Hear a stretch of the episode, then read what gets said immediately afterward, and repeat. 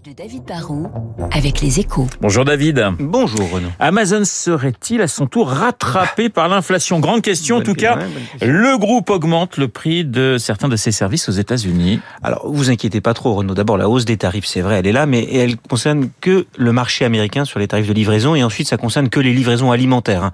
Jusque-là, euh, peut-être que vous le savez, aux États-Unis, tous les abonnés au service Amazon Prime pouvaient être livrés sans supplément autant de fois qu'ils le souhaitaient pour les courses du quotidien, hein, ce qu'on achète pour remplir le frigo. Eh bien, à partir de maintenant, Amazon livrera gratuitement seulement les commandes au-dessus de 150 dollars, mais pour les, les petits paniers, bah, il faudra payer de 5 à 10 dollars. Ça doit pousser le consommateur à grouper ses commandes ou à commander plus à Amazon, et ça doit permettre aux géants bah, de mieux maîtriser ses coûts. C'est en fait une mesure d'économie. Alors cela, et vous le disiez, ne nous concerne pas directement, mais cela mérite, selon vous, tout de même Mhm. notre attention. Bah oui, d'abord parce qu'en général, les décisions prises aux États-Unis finissent par se répéter en France. Ensuite, quand Amazon bouge, tout le monde doit y prêter attention. hein. Amazon contrôle quand même la moitié du commerce électronique euh, aux États-Unis. C'est aussi le plus grand acteur du e-commerce en France.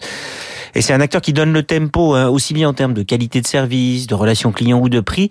Bah, étal- c'est un peu le, le maître étalon et tous les concurrents doivent adapter leur stratégie en tenant compte de celle du géant américain. Voir Amazon augmenter ses prix, c'est pas une très bonne nouvelle pour le consommateur, mais le paradoxe, c'est que c'est plutôt une bonne nouvelle pour ses concurrents. hein. Cela va leur donner à eux aussi peut-être la capacité de monter leurs prix. Alors Amazon ne prend-il pas un risque quand même en augmentant ainsi ses prix? Si, si, si, il prend un risque, mais c'est sans doute un risque euh, calculé qui est aussi le reflet, le reflet de, de- de sa puissance. Ça démontre déjà qu'Amazon est dans une position de force suffisante pour imposer une hausse de prix et qu'il estime que ça va pas faire fuir tous ses clients. Ensuite, cette hausse, c'est aussi une main tendue, je le disais aux autres acteurs du, marché. hein. Le leader fait passer le message qu'il faut sortir de la guerre des prix, car aujourd'hui, il faut être clair, les livraisons ne sont pas facturées à leur coût réel. Le distributeur, les distributeurs subventionnent les clients. hein. C'est une arme de séduction et de fidélisation, mais, mais quand tout le monde offre le même service, bah, cela ne génère plus de préférence et cela coûte très cher à tous les acteurs du e-commerce. Si Amazon siffle la fin de la partie, bon, c'est aussi que, que son rythme de croissance se ralentit, que l'inflation va peser sur ses coûts, comme sur la demande, puisque le pouvoir d'achat des ménages va être contraint. C'est souvent quand, quand, quand les temps s'annoncent un peu durs que l'on prend des décisions difficiles.